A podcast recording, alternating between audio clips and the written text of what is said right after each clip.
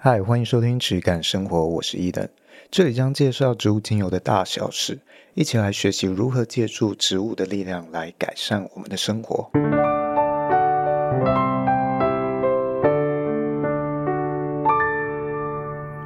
欢迎收听这一集的《质感生活》，我是伊登，我是轩。那么今天这一集呢，要来念我爸的笔记，这个是他当初去拜访意大利。然后去寻找这些柑橘类精油的一些心得记录，嗯，主要是以甜橙、柠檬、佛手柑这三个为主，因为当初他那个时期，他是柑橘类是以这三个为主。那当然到我现在这个阶段，我有进比较多，那这个就是额外再做补充的部分，嗯，一样我们以过去这三个为主。好，OK，那我现在就开始朗读这一篇，一样字数也比较长。那大家都当这个故事来听。意大利半岛犹如一只长筒马靴，西西里岛则像一脚将被踢出的足球。岛上埃特纳火山地底常年怒吼的岩浆，送出了多少离乡背井的游子？罗马帝国南部的海边海岛，常年开着白色芬芳的花，橙红的果肉，碧绿清香的果皮。柑橘属的甜橙、柠檬是名产，土地的孕育，果树的果肉、果汁、果皮油、酒醋，这些名产是数百年意大利南方西西里岛的传统。橙、柠檬、佛手柑是我们所选择的三种来自果皮的精油。进口时，我们不选苦橙、莱姆、葡萄柚、柚子，还有这个橙叶油，是因为这几种。它的气味、疗效、应用都和前三者我们选择的这三个有蛮多的重叠。那我们的主旨是在不再拥有太多类似功能的精油。在前置进口的研究中，了解到了美国、以色列、中国、印度、西班牙、象牙海岸等地都有外销这些柑橘属的精油。但我们最后决定要从意大利的西西里岛寻求资源，因为意大利的橙与柠檬产业和古埃及的香水一样古老悠久，其果汁和精油的制造是一体三线同等地位的产业，不单独偏向只有食用水果或者果汁榨取或者精油的任何一项。一九九六年三月，转了几个飞机的航班，我抵达黑手党的发源地——意大利的西西里岛。班机降落在岛屿东南的卡塔尼亚机场，搭车到托米纳，这是一个离米西纳约六十公里的东岸小镇的旅馆。天色已黑，约晚上八九点钟，在旅馆柜台登入住宿时，柜台上有个。铜制的看板，镶在立式的画框中，上面刻着“提高警觉，也许今晚你就会碰到黑手党”。是啊，黑手党的幽默感其实也可以用来代替“欢迎光临”四个字。远远的西北方，就是世界上十大著名活火山之一的埃特纳火山。在与本地朋友聊天时，他们说。这火山因为活动频繁，所以每隔十五分钟，你就会听到火山内部传来的隆隆声，或是感受地板的震动。这个火山有一个独特罕见的动作，就是它会吐烟圈。一九七零年代有记录着数次的吐烟圈，其后是两千年再度被记录。我在西西里时是一九九六年。虽未见到火山吐出的烟圈，然而西西里的烟圈对我来说是一生只有一次的美妙经验。当时我尚未戒烟，躺在托米纳旅馆的床上，觉得这个房间的屋顶为何离地这么高，大概有六米以上。西西里的东岸就像台湾东岸南澳至清水那一段，旅馆就建在这个峭壁上。在看着屋顶的同时，我吐了个烟圈，它成型的非常美好，浓厚的圆框往上卷动、转动、漂浮，甚至慢动作的镜头。道上冲力耗尽之后，就停在那边足足超过五分钟，看不出任何的移动与变化，好像是漂浮在一个没有重力的太空之中。我双眼盯住烟圈，久久痴痴凝视着，像是看入了情人的眼眸，又好像是打坐时的入定一般，内心有着千万年连续不断的宁静，却又反复赞叹不已，感觉无比的欣喜满足。其后，就在埃特纳火山再度吐烟圈的两千年时，我一念之间戒掉了与我相伴三十七年的烟瘾。而后在二零零四年，在颅建骨疗法的训练中，对于极静点的感受，来自于托米纳烟圈的指引，协助我体验在极静中与宿世的记忆连结。在火山山脚下，烟圈给我的启发，使我受益良多。西西里托米纳的精油工厂老板先带我去了其他三家同业的工厂参观，最后才带我回来他自己的工厂。我对这种安排非常的诧异。以前我在做出口外销的时候，以自己是制造商的身份，是不可能会带客户去同业的工厂参观的。那为何这个西西里的老板会做这样的安排呢？是什么样子的一种思维？是一个黑手党的思维吗？还是这是埃特纳火山的思维呢？埃特纳火山所喷出的火山灰，使得整个岛的土壤很适合橙与柠檬的种植。这两种树在这个岛上，从东岸的一半到北岸的一半，沿海岸边长约两百公里的狭长土地上，种满了这两种的水果。不同于其他产地的是，这两种水果在此地一年十二个月，每个月都开花，都结果。佛手柑则是产在西西里米西纳海岸对岸，意大利半岛东南的卡拉布里亚。一般书籍在介绍这类由果皮取得的精油方法，大多记录为手工或机器压榨法。在一九九六年，我拜访时，已经全部都用机器榨取法为主了。如果还有用手工的，那就是相对来说更小规模，可能不到商业化规模的产业。这样机器榨取法的流程大概是采收，然后运输，再来水洗。水洗之后就进入到了这个精油的生产线。精油的生产线其实它本身是没有一个压榨的动作的，它是借由一种滚轮式的扎皮，它上面会有针去扎出这一些精油的油脂，再来皮脂进入了一个高速的离心机，借由高速的旋转，将精油与果皮渣做分离，再来我们做过滤，过滤之后做沉淀。这样子去分离出精油的部分，那果汁的生产线的部分呢？他们是用压榨的方式榨取这个果肉，分离果汁与果渣，果汁再加工做成了浓缩果汁。参观完制造过程后，在他的办公室谈精油价格时，老板的价格表包括柠檬有十种，橘有十三种。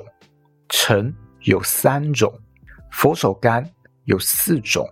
我问老板，在我来说，你只有三到四种的水果，从这里你生产出将近三十种的精油，所以你是怎么样做到的？他说，从我祖父、父亲到我及我儿子，六十多年来，我们天天生活在这个里面。他说了一半，停下来凝视着我。我期待着他下一句话。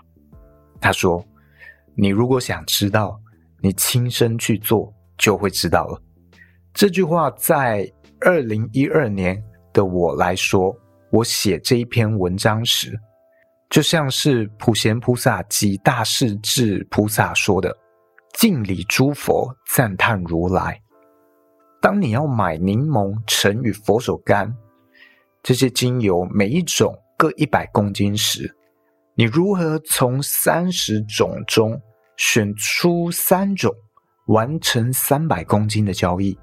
三百公斤的精油约等于三百万颗的水果。你知道要怎么样选才能选到这三种真正好的精油吗？你握在手中一瓶十墨十 CC 的柠檬精油，它可能是从一百颗柠檬水果的果皮榨取而来、萃取而来的。你有直接向那制造精油的人买精油吗？你有直接向这个榨取这些果皮的人买精油吗？你手中握着的这一小瓶精油，是那制造精油的人灌装的吗？那精美的盒子、罐子、各种分析报告、说明书、证书等等的，就代表了瓶子中的液体是真的那一百颗柠檬所产出的吗？你能感受到、享受到那一百颗水果果皮里蕴含的能量吗？卖这个精油的人有教你怎么样去品味它，怎么样去品鉴它，怎么样验证它的真假吗？如果没有，那你为何要向他买呢？是不是他应该要教育你，还是你应该要向某人去学习请教呢？我后来在这三十种中选了橙、柠檬、佛手柑各一种，橙的气味。不论任何人的嗅觉有任何偏好，基本上都不会排斥它。大多数的人都能接受、喜欢橙的气味。橙的形状圆圆的，我认为它代表了华人思想中一种圆满团圆。这是每天要供在正堂供桌上的供品，使全家团圆圆满。橙的味道甜美，像母亲，像妻子，像女儿，像女友。可以拥抱橙而感到满足安眠。橙的颜色柔和有能量，给予温暖、稳定、有安抚的作用。橙皮柔软细致、光滑，能使僵硬的肌肉关节、粗糙的角质软化，是保养肌肤天天要用的上品。以橙做热敷，使毛孔张开，这是卸妆前的敷脸。柠檬以柠檬做脸部凉敷，这是上妆前或是睡眠前可以做的敷脸动作。柠檬两头尖，有点像是一个金刚杵。凡是饮品的柠檬汁、柠檬水、鸡尾酒或是烹饪时，在鱼肉上都要加些许的柠檬。强烈的酸可以去除腥味、污垢、有害的细菌，提出菜肴里面的风味。也可以去白化肌肤，收敛毛细孔，使精神感觉更清新有活力。应用于美白、呼吸系统、血液循环等等都有不错的效果。佛手柑介于柠檬与橙之间，佛手柑清新甜美，又带有提振、安抚以及阳光的特性，是很好的情绪用油。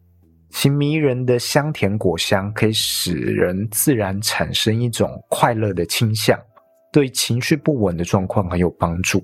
调和油的部分，无论是使用保养油、乳液或者洗发乳、沐浴乳，任何一种的调和，如果含有佛手柑，会使整体的香气扩散更强大、更快速。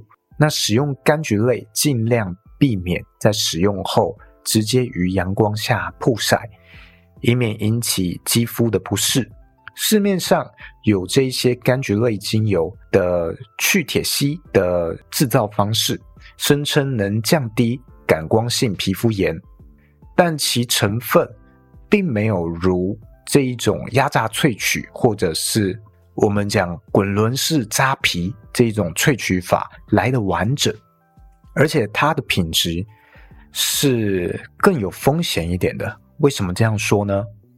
因为蒸馏来源的柑橘类精油，它有可能是运用不新鲜的果皮来蒸馏萃取而得。这种情况下，气味虽然不见得能够展现出差异，但是在应用上有可能是会被人们感受到的。因此，柑橘属的精油如果是蒸馏法取得，它的生命力与整体的能量完整度，有可能是不及机械法所萃取而得的精油。而柑橘类用手工压榨法去做商业的销售，这样的商业规模在二次世界大战以后基本上都停止使用了。以上这个就是我爸他当初在做这个柑橘类相关的记录。嗯，那刚刚有几点我觉得要补充一下啊，像是讲这个柑橘类。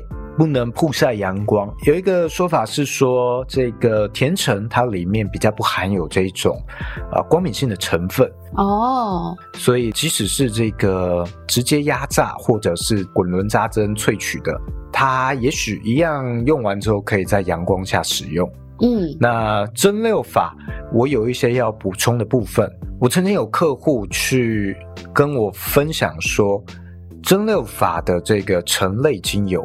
在调香的时候，它更柔和，更不容易抢掉其他气味。因为像我上一集说的，呃，我去用新鲜的柑橘类去做调香的时候，有时候那个甜美的气味是很容易抢掉其他精油的。那这个是要稍微注意。那如果你用这个蒸馏法取得的，例如一样也是甜橙的话，它闻起来相对来说会柔和一些。这个有它的成因吗？就是为什么会用不同的方式，却有不一样的风味？应该是这样讲。我们今天去用榨取的时候，那很单纯，所有的成分只要能压得出来，都能够收集到。但是蒸馏呢？蒸馏的方式，它毕竟没有办法收集到太多太大的分子。嗯。哦，所以它通常是收集到一些比较细小的，除非啊、呃，像我们过去分享到，你有特殊的技术可以收集到更多更多的大分子，例如这种真空蒸馏啊，或者是 CO2 萃取之类的方式，不然的话，它通常能够收集到的化合物的种类会比较少一些。那有可能就是因为这样的状况，让它的气味表现的比较。也许没有那么容易抢掉其他的气味哦。Oh. 那也许你在调香上就有人会喜欢这样子的表现。那有一些芳疗师他喜欢调油去使用这个蒸馏法萃取的，主要是因为他少了光明性的一些顾虑。今天他其实没有办法决定他客户什么时候来嘛。那如果白天来的客户，他用这种压榨萃取法，他可能就没有办法去选择这一类的柑橘类精油，他就少了一些选择。嗯，那他宁可他去选择这种蒸馏萃取法，他就去掉了这个光敏性的成分啊，让它。可以在任何时候、任何时段，他做客户的需求的时候，他都可以选择它。嗯，哦，这是一个商业上的考量。那我听过另外一个分享是，曾经有一个制造商说他想要来做看看柑橘类的萃取、精油的萃取。这个不是我的供应商啦，只是跟我聊到这件事情。然后他说他有一些政府相关的来源，他可以去搜集到各地。这些果农，他们做食品加工之后剩下来这些果皮，他们被厨余回收，然后他可以获得这些厨余回收之后的果皮，他可以收集来免费的，他打算要用这些再去做再加工，去炼制精油。那你想，这一种东西它可能甚至有一点发酵或者是腐烂的状况。那你压出来的精油会好吗？嗯，好，我对这个是很有疑虑的，因为我是相信，无论是它对于植物的照顾，或者是对于这个植物样态，让它去保存在最美好的状态下去萃取，这些都会影响到它最终展现的品质和我们感受到的效用。嗯，那当你的来源是这样的状况的时候。哎，那会不会也反映到它的表现跟它的效用上？啊，我认为是会的。这种情况下，如果他发现榨取或者是这个扎针去萃萃出来的表现不好，他会怎么选择？我认为他会想办法把这个东西转化为用蒸馏萃取的，或者是用溶剂去萃取它，这些都是有可能的。那这种情况下，他可能可以去过滤掉很多，哎，他觉得。这种腐败或者是发酵之类产生的一些不好的影响，在蒸馏或者是溶剂萃取过程中，也许它可以去去除掉。所以，如果我们去用到蒸馏萃取法的柑橘类精油，我们是要对于这个制造的原料来源要更有筛选，但是往往我们其实没有办法去知道，尤其是一般的消费者。不要说是我们中盘或者是进口商了，甚至是很多上游的盘商，他没有深入去了解制造的话，他也没有办法知道。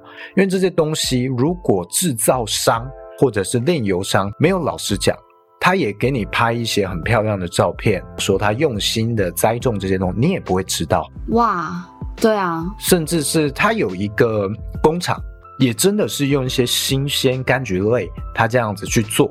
但如果它是一个示范工厂，它实际产出不完全都是来自这个工厂这样的制成呢？是不是有可能？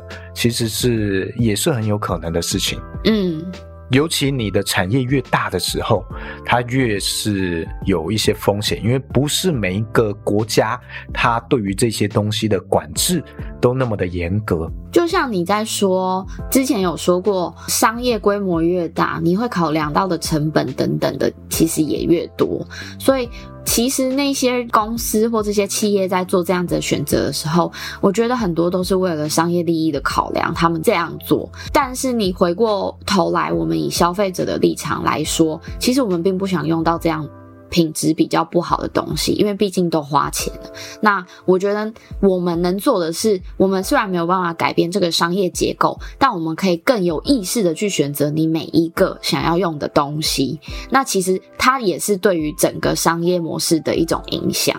没错，我们一定要知道这些品牌或者厂商，他们去在官网上，或者他们在讲座、在教学分享时候。跟你讲的这一些，它的制成有可能只是部分真实，或者那个东西是做给你看的，实际上它的制造模式是完全不一样的。就用我过去去教你的这些商业逻辑，还有它萃取率的这些事情，你就可以去反向推导啊。往往这一些非常非常大规模的品牌，全球品牌，他讲的那些理念是没有办法撑起它的销量的。这个稍微推敲一下就会知道，嗯，也像我之前说的嘛，这个品牌、这个厂商公司，当它规模太大，变成一个全球化，那它势必有非常非常多的股东，非常多的投资者。那这样的情况下，你能有什么样的理念追求呢？啊，很困难，因为就是所有股东共同的利益交集而已。嗯，没错。你看。假设你今天是在做这个现榨果汁的，我们又拿这个果汁来做举例。OK，你自己种，然后你自己萃取，非常新鲜，非常好。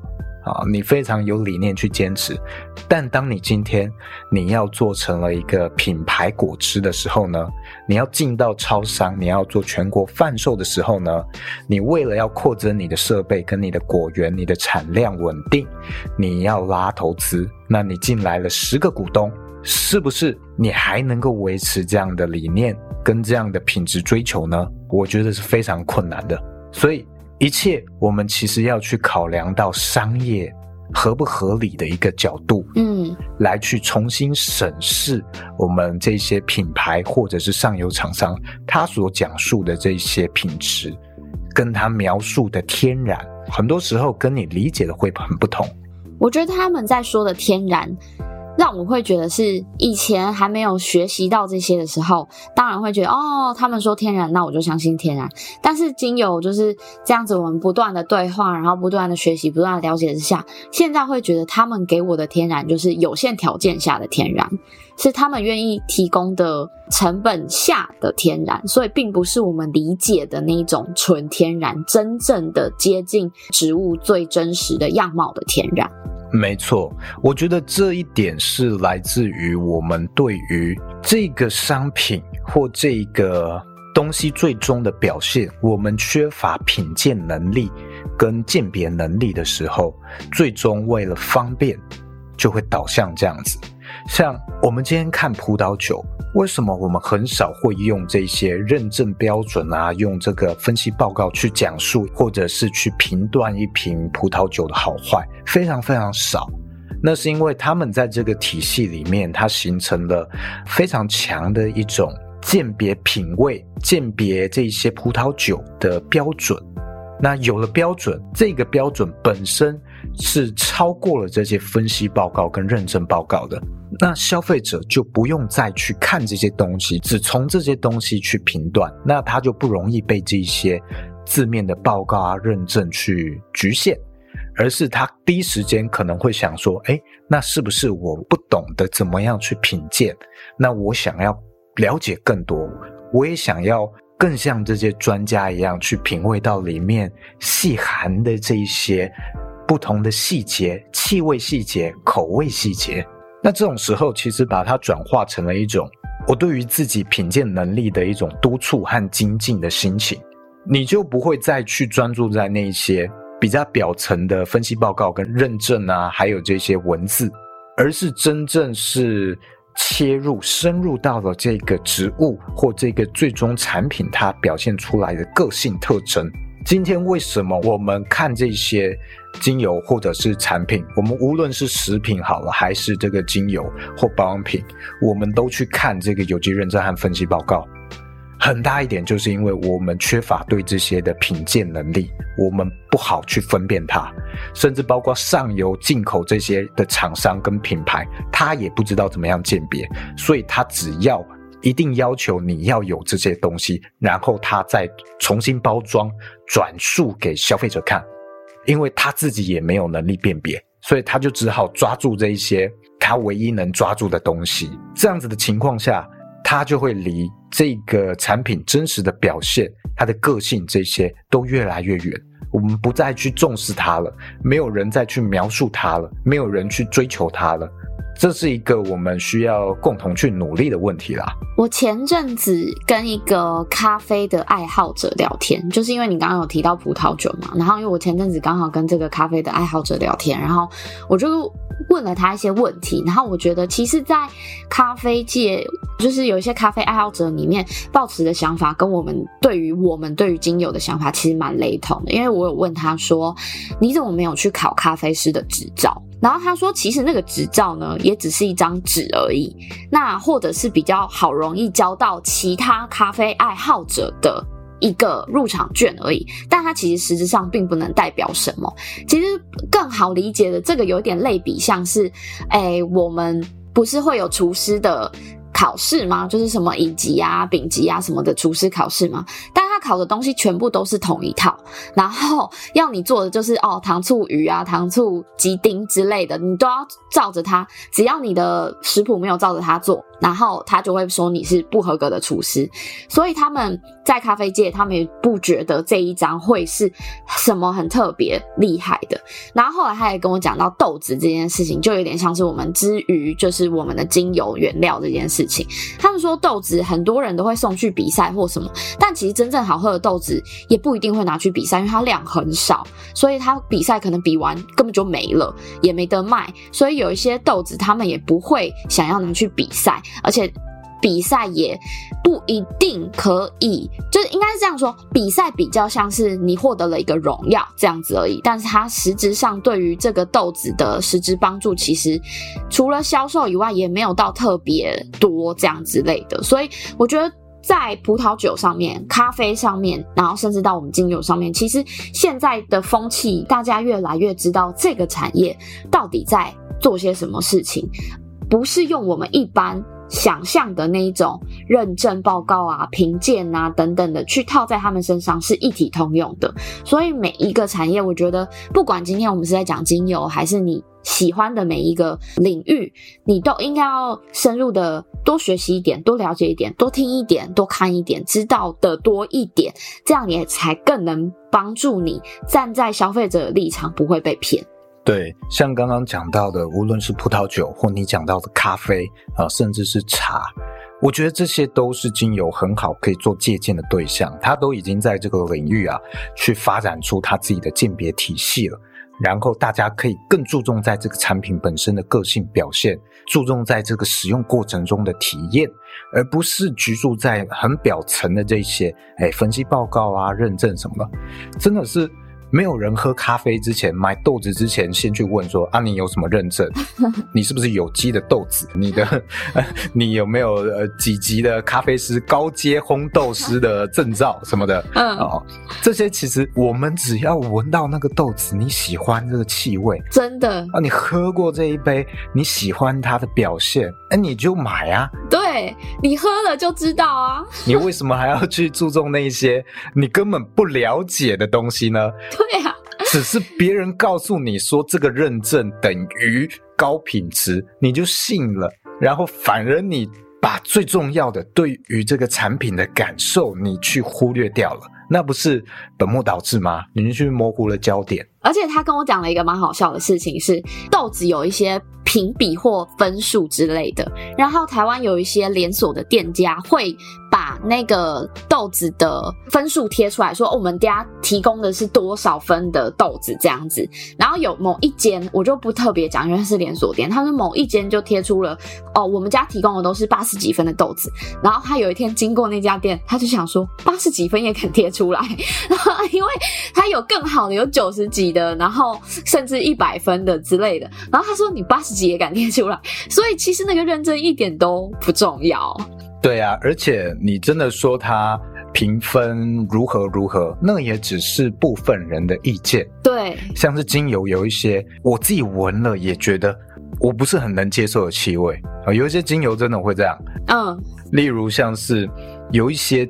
呃，松树类的精油，树类的精油，它有时候会有一种好像烧塑胶的味道哦。但就是有一些人能把这个精油，他会喜欢这个气味，或者是他能运用的很好。嗯，哦，那个真的是非常个人不同。我不会因为我不喜欢，然后就说，哎，你这个气味表现给你三十分。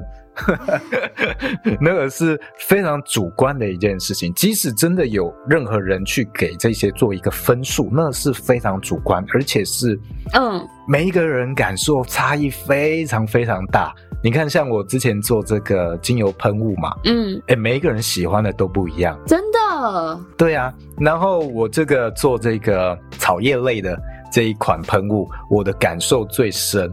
因为我自己很常用这些精油，所以对气味的敏感度或者是印象会跟一般人不太一样。但是经过了这一次这个喷雾，我就发现说，哎，原来一般人，尤其是像台湾人这样的人，如果你的配方里面有用到任何，只要任何其中一个有用到薄荷类的，或有用到樟脑成分的，或者它闻起来凉凉的。那大部分人都会觉得这个东西闻起来像中药哦，oh, 它有中药臭。我刚刚有看到一个，因为你有贴给我看，有一个说很像曼秀雷敦，我觉得蛮有趣的，就是那种有药感。对啊，只要有这些在华人文化或者是台湾人，他都很容易连接到曼秀雷敦啊，这个或者酸痛贴布啊之类的东西，很容易联想到，那他们就不会。把这个东西联想到助眠，嗯，没错。哦，这个是我们过去过往经验对于这个气味的先入为主的一种见解，对，这个是很难去破除的，嗯。所以这些都是气味上非常主观的。那你今天如果拿这个气味到西方去，他们过往没有这一些曼秀雷敦啊，或者这个酸痛贴布这种味道的刻板印象，那他其实不会联想到它这是一种中药味，或者他会去排斥它。嗯，不会。那他又会是另外一种感受了。所以这些真的都是非常有趣的啊！我们未来也应该要去深入钻研的部分，关于这些东西的品鉴。嗯，你如果今天看到一个老师，看到一个芳疗师，好，芳疗师这个我要说一下，因为有很多的客户来找我，他说他对于这一个产业真的很有兴趣，他想要做这个相关产业的商品，或者他要做美容师，但是他觉得没有一个芳疗师的证照，好像不行。我真的觉得还好，因为。方老师的证照就跟刚刚讲的这些东西，或者任何一个丙级证照，可能差不多的意思，就是你有花时间，你有花钱，基本上是拿得到这一张证书的。这是一个结业证书，甚至它，我觉得它不能说是一种证照，它就是一个结业证书。那基本上这个机构也会很怕你拿不到，嗯，虽然会有考试，基本上会你考不过，他也会让你重考。哦，考到你过为止。啊，你都付钱了。对啊，你如果付了钱，我不能让你拿到这个结业证明，对于这个机构的营运来说是非常尴尬的一件事情。对啊，我反而希望你拜托你通过，啊，考到你过为止。所以这些东西真的不证明什么。像我自己有呃一个证照，但我很少会拿出来讲，因为这个你熟悉这个产业的话，就知道这个根本满街都是。连这一些芳疗机构在教学的老师，我都看过这种知识水准，对精油认知非常非常，我认为非常偏颇哦，非常背离这个制造层面知识的啊，这种老师非常多，所以连老师都有这样子的人了，那何况是底下他发出去这些芳疗证书证照的芳疗师呢？所以这个真的不能代表什么。我们今天，例如我。今天对于一个精油的认知，一定不会有种这个植物、蒸馏这个植物的人还要更多。对，蒸馏的人，他不见得对进口的筛选会有我专业。嗯，所以今天如果是一个蒸馏厂哦，或者是农场，他说他也从法国进了精油，那个其实是不同的专业，我不一定会去参考它的这一部分的的商品。因为我认为那个是跟你的专业比较远离的啊，所以我也遇过，哎，这个厂商他是自己有在蒸馏的，但是他也从其他国家去进口，那他进口这样的精油，我就觉得不怎么样，好，因为那个是远离他自己原先那一块专业的。但是，嗯，今天这个如果是蒸馏厂，那蒸馏我一定算相关知识一定不如他，嗯，如果今天他是种柠檬的人，我对柠檬。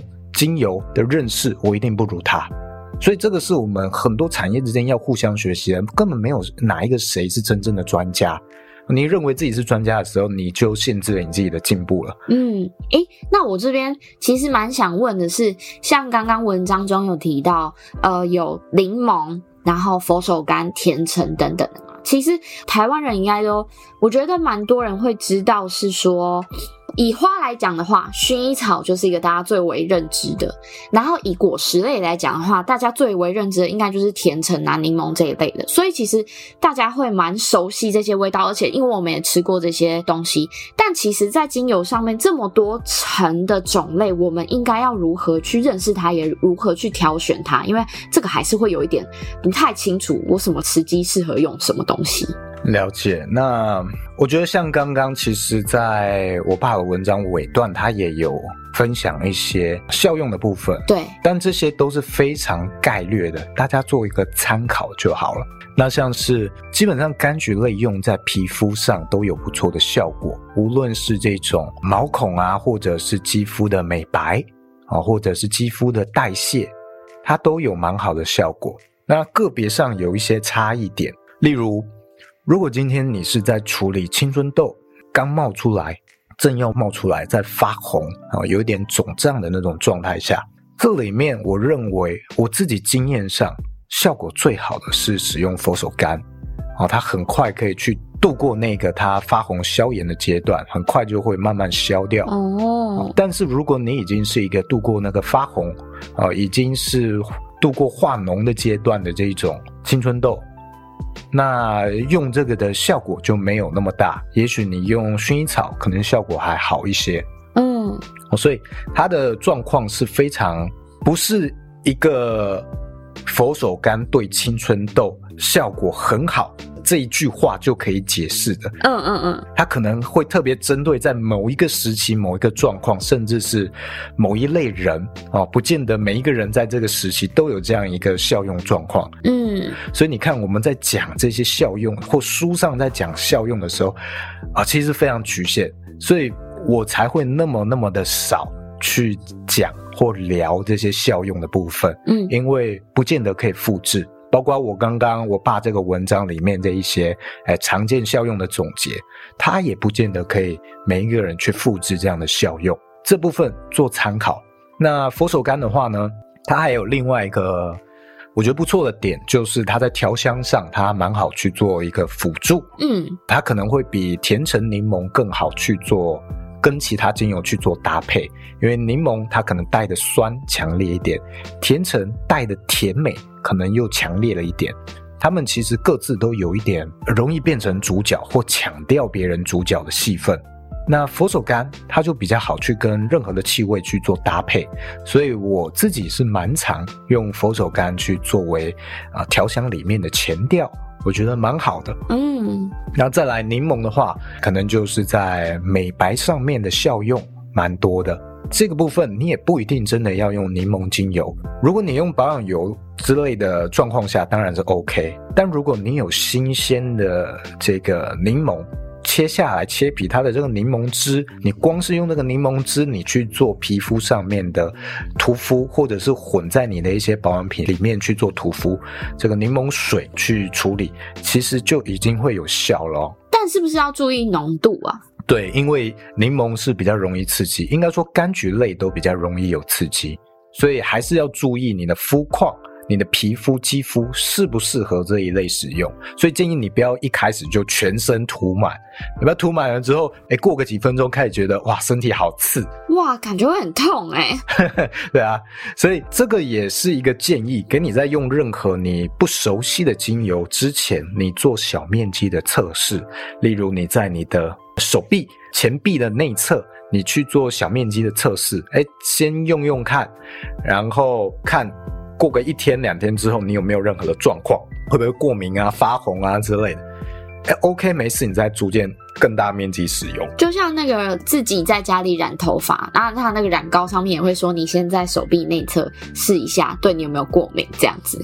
对，没错，所以这个是主要的。那橙类的话，橙很多嘛，那甜橙也是一种。我自己是在气味上，如果给不熟悉的人去使用精油或第一次接触精油，比较常会用橙类的，无论甜橙、苦橙，给他们去做嗅吸、嗅闻。因为橙跟柑橘跟这个柳丁比较接近，算是柳丁家族的。那在我们生活中有接触过这种气味，所以橙类的气味通常大部分人都能接受。那如果有一个人他认为说，哎，精油这个东西它是有一点排斥的，或者是非常抱有怀疑态度，那也许你可以先从橙类的气味让他去接触看看，对他来说相对熟悉，比较好去敞开心胸去了解这一件事情。这个是它其中的一些差异点，大家可以参考看看。好，以上就是这一集的内容。那如果有什么问题想要询问，一样也可以到我们的评论留言区告诉我们。谢谢大家，下集见，拜拜。